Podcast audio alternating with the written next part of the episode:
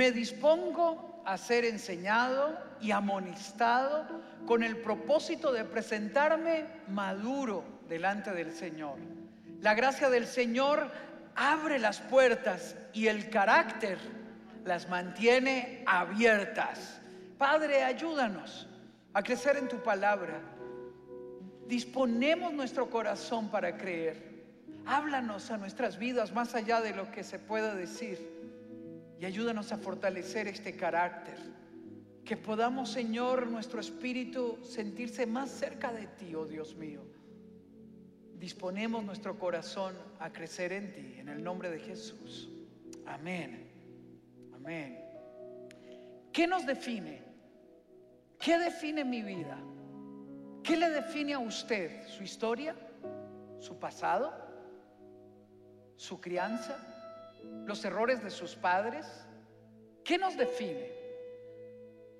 Todo lo que yo soy, la autoimagen que yo tengo, la define el espejo en el que elijo verme.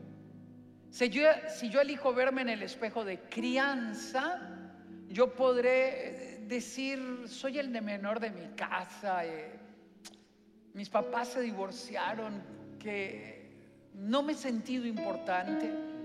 Si usted lo define su, su ambiente de escuela, usted podría decir, nunca fui brillante. ¿Quién llegaría a ser? Por ejemplo, en mi caso, yo pasaba en escuela porque mi papá colaboraba mucho y con nota mínima por mi hiperactividad, por mi déficit de atención de la escuela, yo recuerdo el recreo. Y cuando había examen y decían, hay examen, había examen. Entonces mi maestra tuvo una conclusión de mí que alguien me lo hizo saber. Dijo, él es tonto. Extrañamente, estas palabras que hieren nuestro amor propio se quedan como espinas que van lastimando nuestro corazón. O te definió un profesor, usted no sirve. O te definió tu papá o tu mamá en algún momento de colegio, eres tonto, no sirves para nada, vagabundo. Y aunque la persona que lo dijo no haya tenido la intención de herirte, es como si aquella lanza penetrara en nuestro corazón y olvidamos todas las cosas buenas que dijeron de nosotros. O bien cuando Dios habla nuestra vida, yo puedo decir, soy muy joven, o soy muy viejo, o soy pobre, o no tengo la experiencia, o no sé hablar. Normalmente nos define el comentario que hace la gente. Hoy en redes sociales algunas personas quieren valer por el comentario que reciben. Tenga cuidado, tenga mucho cuidado, porque nadie debe definirlo a usted sino Dios. Nos puede definir el espejo físico y el espejo físico le miente. Le miente porque solo ve una visión parcializada de usted. En cambio, Dios mira su propósito. Nos puede definir nuestros errores, que todos los hemos cometido. Entonces yo quedo descalificado porque un día me equivoqué y los demás me juzgaron y me dijeron, usted no sirve, usted no puede por el error que cometió. Deténgase. Hoy la pregunta que vamos a hacernos es, Señor, ¿y tú qué piensas de nosotros? Escribí un libro que se, que se llama Cree en y lo hicimos audiolibro. Ya está en audio en enfoquealafamilia.com, barra inclinada cursos. Busque el, audiolibro Cree en ti si quiere profundizar en los principios que voy a compartir el día de hoy. Enfoque a la familia.com barra inclinada cursos y busque el audiolibro Cree en ti. Vamos a dejar que Dios sea quien me defina. Que Dios diga quién soy yo. No mi pasado, no mi crianza, no el ambiente donde crecí, no mis miedos, no mis temores, sino que sea Dios el que hable a mi vida. Jeremías 1, 4 al 10. La palabra del Señor vino a mí Dios me habló. Jeremías tiene entre 20 y 22 años cuando Dios le habla. Para que yo sepa quién yo soy, yo tengo que conocer a Dios. Tengo que tener una experiencia con Él. Tengo que tener una vivencia con Él. Tengo que permitirme a mí mismo buscar su rostro. Por eso usted está en el lugar correcto, está unido a la gente correcta, está buscando de Dios. Es aquí donde Dios habla. Tiene que tener momentos íntimos con Dios. ¿Quién le habla? ¿Las noticias? ¿Los videos que ve? ¿Los audios que escucha? ¿Quién le habla? ¿Quién lo define a usted? La palabra del Señor vino a mí y cuenta tu historia, tu historia y la mía. Antes de formarte en el vientre ya te había elegido.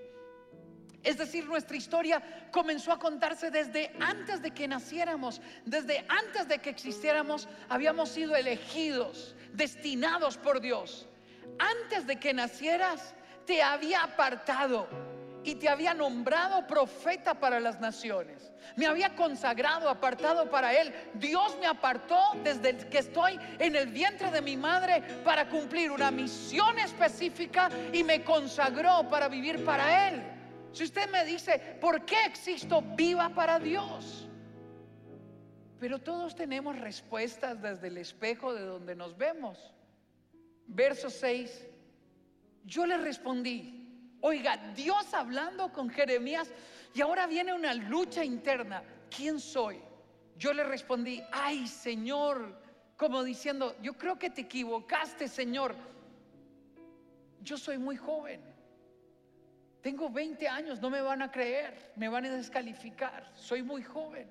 Otro podría decir, soy muy viejo. Otro podría decir, yo soy de esta familia. Otro podría decir, yo me equivoqué en el pasado soy muy joven. Ah, y no sé hablar. A eso que me pones, yo creo que podría ser otra cosa, pero esto no porque soy joven y no sé hablar. Pero el Señor le respondió, verso 7, pero el Señor le dijo, y te lo dice a ti, no digas soy muy joven, deja de descalificarte, deja de ver lo que los demás dijeron, deja de ver lo que en el pasado hijo, lo que Dios está diciendo es para este momento y tiene su nombre. Porque vas a ir a donde quiera que yo te envíe. Vas a decir todo lo que yo te ordene. Y sigue metiéndose a tu corazón diciéndote, no le temas a nadie. No le des valor a nadie que te descalifica, que te humilló.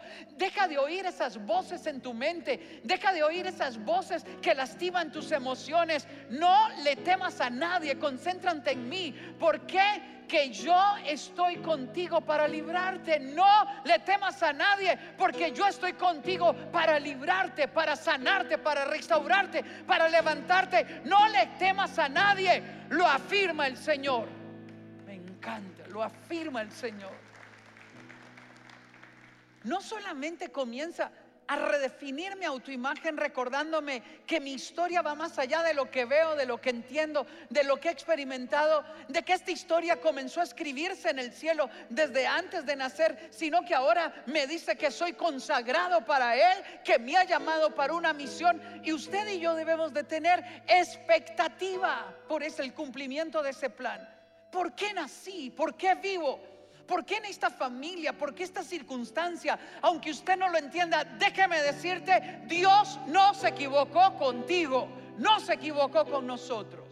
Por eso te dice, luego extendió el Señor la mano y tocándome la boca me dijo, he puesto en tu boca mis palabras, te he facultado, te he empoderado, te he animado, te he puesto mis palabras. Y ahora te da algo más. El verso 10, mira, hoy te doy autoridad. Hoy el Señor te da autoridad para resistir estos pensamientos, para ir a donde Dios te dijo que irías, para hacer lo que Dios te dijo que debías de hacer. No hay edad para hacerlo. Te he dado autoridad sobre naciones y reinos para arrancar, para derribar, para destruir y demoler, para construir y para plantar. Deje que Dios utilice su vida en todo aquello que Él ha dicho. Lleva su nombre. No se descalifique. ¿Cómo lo logro? Número uno, yo necesito saber quién soy. Yo necesito determinar en qué espejo me estoy viendo. Zacarías le dice al Señor que va a ser padre, que su oración ha sido escuchada. Zacarías levanta la mano al ángel en Lucas 1 y le dice, soy viejo y mi mujer es de edad avanzada. Moisés dijo, no me van a creer. Solo yo descubro quién soy y Dios sana mi identidad cuando me detengo a escuchar su voz. Por eso la palabra del Señor vino a mí, tiene que venir a ti.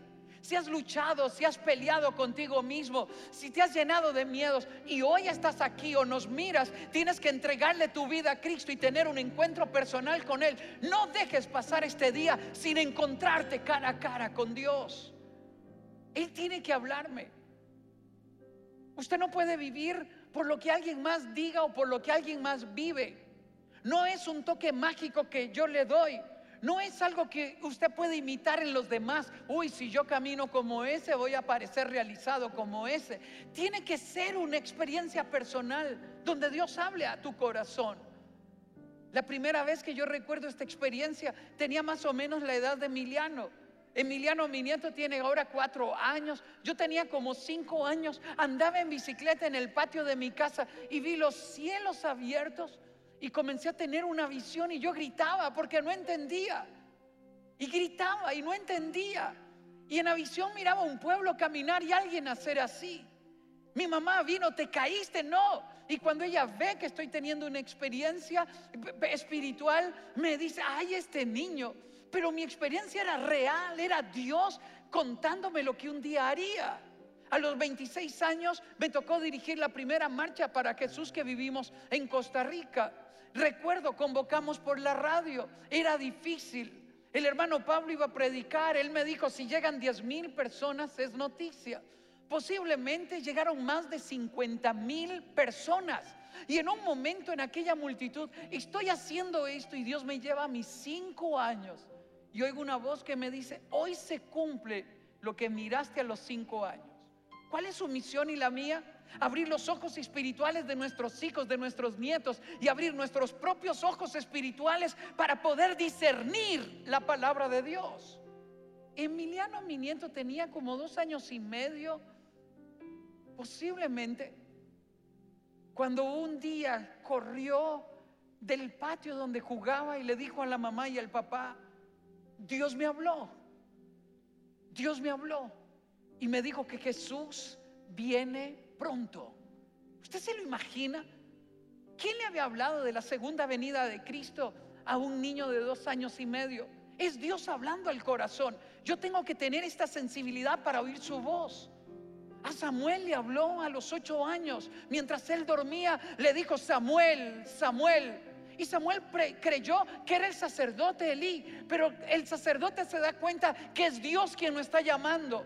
Afine su oído si Dios le está hablando, porque Él te está hablando este día, está tratando contigo, está hablándote en la noche, está, está hablando en la palabra, te está hablando de diferentes maneras, escucha su voz, Él quiere encontrarse contigo, evidenciar tu identidad y tu propósito. Los planes de Dios están escritos desde antes de que nosotros existiéramos. No está improvisando con nosotros. Nos eligió desde antes de formarnos en el vientre de nuestra madre. Mire cómo lo dice el verso 5. Antes de formarte en el vientre ya te había elegido. Antes de que nacieras ya te había apartado. ¿Para qué me habías apartado? Te había nombrado profeta para las naciones. Yo le quiero animar a que usted tenga expectativa. ¿Por qué existo? ¿Para qué vivo? ¿Por qué Dios me ha dado, me ha permitido vivir estas circunstancias? Lo define el espejo en el que elijas verte. Tienes que verte en el espejo de Dios.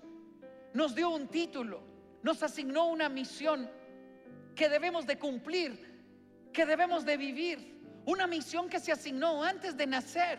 Viva con expectativa, con ilusión. Déjese guiar por Dios. Tenga ilusión por el mañana. José se preguntaba por qué mis hermanos me vendieron como esclavo. ¿Por qué me odian tanto? ¿Por tener los sueños de Dios? A los 17 años comenzó a tener unos sueños extraños, donde su, su gavilla quedaba de pie y la de sus hermanos se inclinaba. Los hermanos en medio de los complejos, en medio de sus miedos, comenzaron a envidiarle porque era el favorito de papá. Sin saber que lo que Dios le estaba revelando es que un día Él ayudaría a sus hermanos.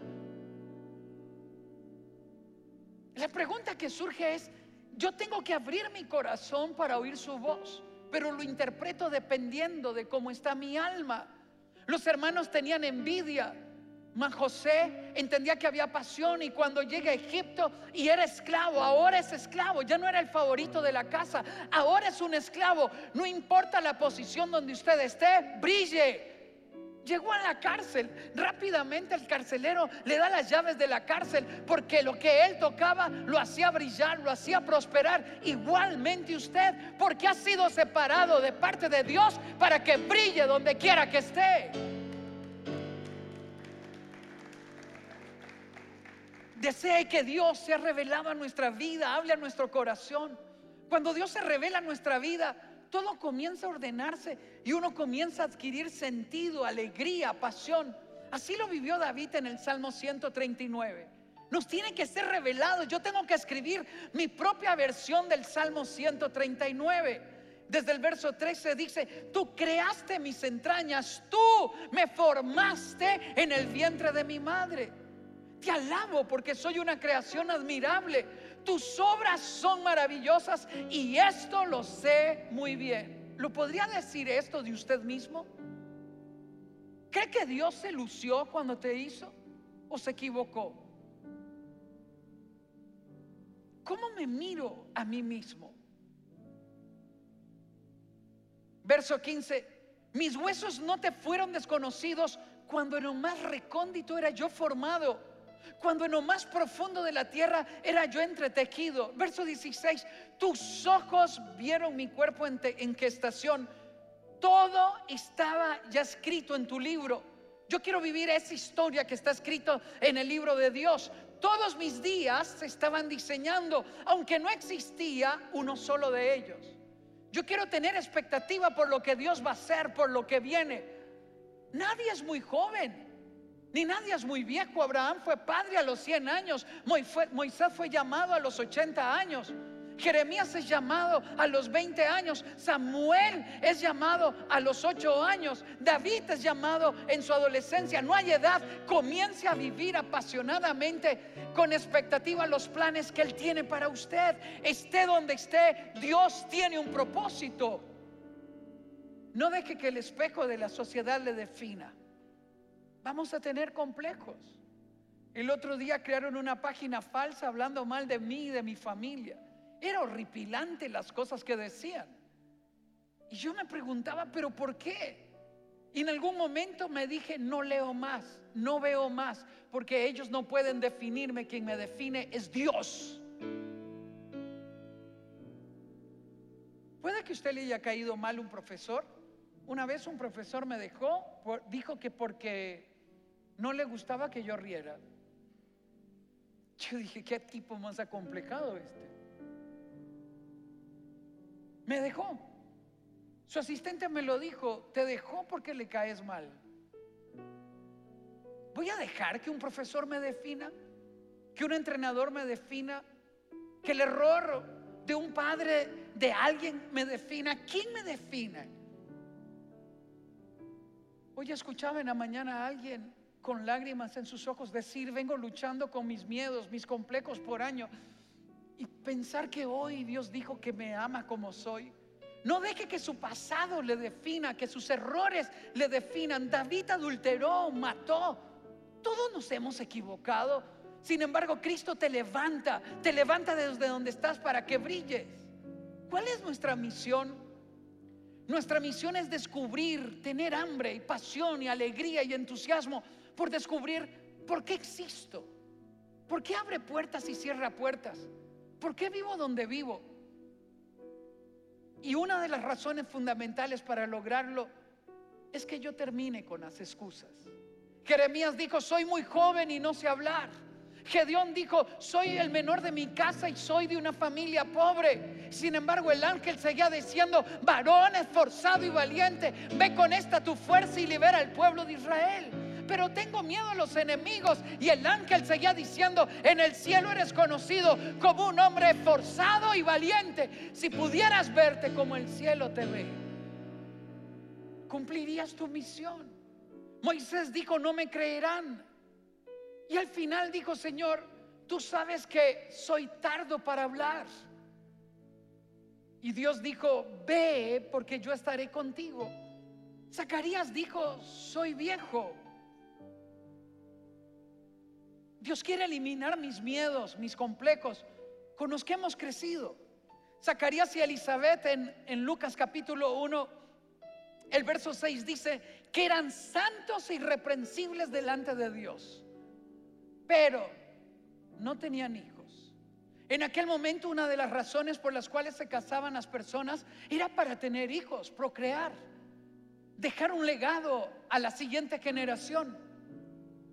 Entonces, el verso 36 de Lucas 1 dice, le pusieron un sobrenombre. El ángel hablando a María le dijo, y tu parienta Elizabeth, la que llaman ahí en el barrio los amigos, la tía, la estéril, perdón, le pusieron por sobrenombre la estéril. El juicio que había detrás es, ¿quién sabe qué pecado tiene que Dios no le ha dado hijos? Yo quiero pedirte perdón por los juicios de la sociedad, porque produce vergüenza. Observe cómo Zacarías, eh, cómo Elizabeth reacciona en un Lucas 1:25. Qué bondadoso es el Señor, exclamó ella. Me ha quitado la vergüenza de no tener hijos. Yo me imagino a Elizabeth, una adolescente que se casa llena de ilusión, con alegría. Pasan los años y no tiene hijos. Y de repente escucha que le ponen un sobrenombre y que los otros le llaman, ahí va estéril. La vergüenza comienza a sumir su corazón. Posiblemente desde los 25 hasta los 65 vivió con, con el rostro hundido, con la vergüenza. ¿Quién soy? ¿Por qué no lo tengo? y pensar que en el cielo hay fiesta porque es vista como alguien santa, apartada para Dios y que fue elegida para ser la madre del profeta más grande que ha pisado la, faz de la tierra, Juan el Bautista. Hay un plan para nosotros que no lo revela tu circunstancia, no lo revelan tus errores, no lo revela la descalificación que la sociedad ha hecho, lo revela Dios cuando se revela tu vida. Yo tengo que dejar que sea Dios quien me hable. Todos hemos luchado con miedos y complejos. A mis 17 años, viniendo de Guanacaste, entro a la, a la facultad de Derecho. Yo vivía una adolescencia bonita. Estudiaba Derecho porque me gustaba, pero me emocionaba mi vida. Fui a ver una película y al salir de la película lloré de emoción y me pregunté, Qué raro. ¿Cómo es que lloro de emoción viendo una película y cuando pienso en mi vida no me emociona para nada? Ahora le hago la pregunta, ¿le emociona su vida? ¿Lo que usted es y lo que vive? ¿Le apasiona lo que hace? El fin de ese año Dios se reveló a mi vida le entregué mi corazón de rodillas como te invito a que lo hagas este día.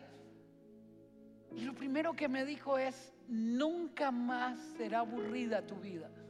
Y después de tantos años yo puedo decirle, jamás fue aburrida. Es milagro tras milagro tras milagro, siempre yendo más allá de lo que veo.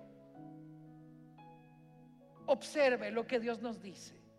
Jeremías 1:8 al 10, no temas a nadie eso te lo dice a ti, no temas a nadie. No temas lo que te dicen, la descalificación. No temas a nadie, no temas el juicio, que yo estoy contigo para librarte. Lo afirma el Señor. Luego extendió el Señor su mano y te ha tocado, tocando tus labios. He puesto mis palabras en tus mis palabras en tu boca. Mira, hoy te doy autoridad. Y si te has equivocado en el pasado, como todos, el Señor te dice hoy, ustedes son linaje escogido, real sacerdocio, nación santa, pueblo que pertenece a Dios.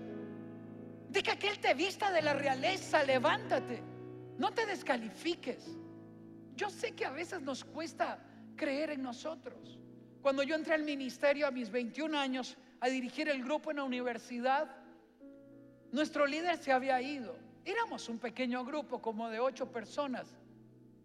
La mayoría decía que yo podía dirigirlo, pero alguien dijo, no, yo creo que él es incapaz y va a ser un fracaso. Cuando yo lo escuché, yo lo volví a ver asustado, porque estaba asustado por la invitación. Y me dije a mí mismo en ese momento, o le creo a Él o le creo a Dios. Hoy tienes que elegir. O le crees lo que han dicho de ti, o le crees el fruto de tus errores, o le crees a Dios. Una vez más, ustedes son linaje escogido. Perteneces al real sacerdocio. Cuando el, cuando el cielo te ve, Dios dice de ti, eres parte de una nación santa. ¿Por qué tener miedo? Cuando Moisés comenzó a excusarse en Éxodo 3 y 4, el Señor termina diciéndole, ve, porque yo estaré contigo. Y en Josué 1, cuando Moisés muere, Dios le habla a Josué y le dice en el verso 5 y 6, durante todos los días de tu vida, escúchalo, durante todos los días de tu vida, escúchalo, durante todos los días de tu vida, nadie será capaz de enfrentarte a ti. Así como estuve con Moisés, estaré contigo. No te dejaré ni te abandonaré. Por eso a ti te dice, sé fuerte y valiente, porque tú harás, tú harás que este pueblo herede la tierra que les prometía a sus antepasados. Cobre ánimo en el nombre de Jesús. Levántese. De que, que Dios le sorprenda. No se ha acabado esta historia. Está por venir lo mejor que en el cielo está escrito. Y Jesús mismo nos lo dijo en Mateo 28, 20. Y les aseguro que estaré con ustedes siempre. Y el Señor te dice, estaré contigo siempre hasta el fin del mundo.